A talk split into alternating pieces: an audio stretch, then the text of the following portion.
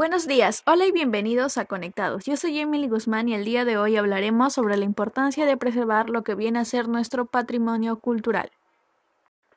Si no sabes qué son las ANP o quieres volver a recordar, las áreas naturales protegidas son espacios terrestres o marinos reconocidos, establecidos y protegidos legalmente por el Estado peruano, por su importancia para la conservación de la biodiversidad y su contribución al desarrollo sostenible del país. Las ANP de Administración Nacional tienen dos estatus, las establecidas con estatus definido y con estatus transitorio, que son las zonas reservadas. En total, las áreas naturales protegidas se clasifican en 10 categorías. Parques nacionales, reservas nacionales, santuarios nacionales, santuarios históricos, reservas paisajísticas, refugios de vida silvestre, reservas comunales, bosques de protección, cotos de caza y zonas reservadas. Las ANP constituyen una estrategia de conservación de diversidad biológica, la cual se enmarca en una estrategia mayor para lograr una sociedad sostenible.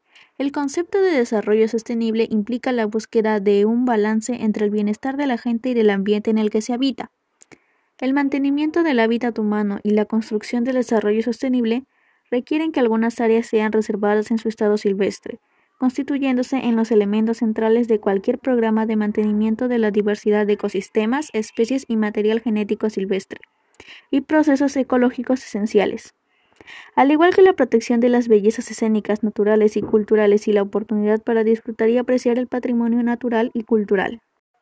Volviendo al inicio, ¿por qué es importante la preservación del patrimonio cultural? Estos son esenciales para conservar la biodiversidad natural y cultural, además de los bienes y servicios ambientales que brindan a la población.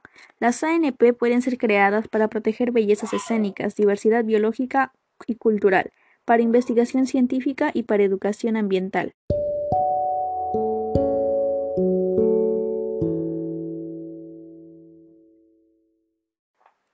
Si planeas visitar algún patrimonio cultural en este tiempo de pandemia, te doy algunas recomendaciones para una visita sostenible.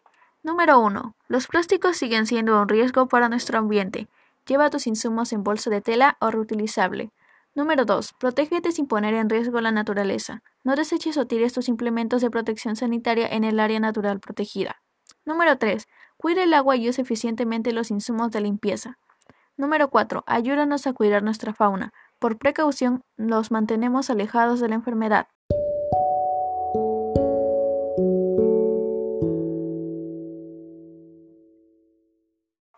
Espero que el tema haya sido de sagrado y hayan podido conocer más sobre la importancia de preservar lo que es el patrimonio cultural.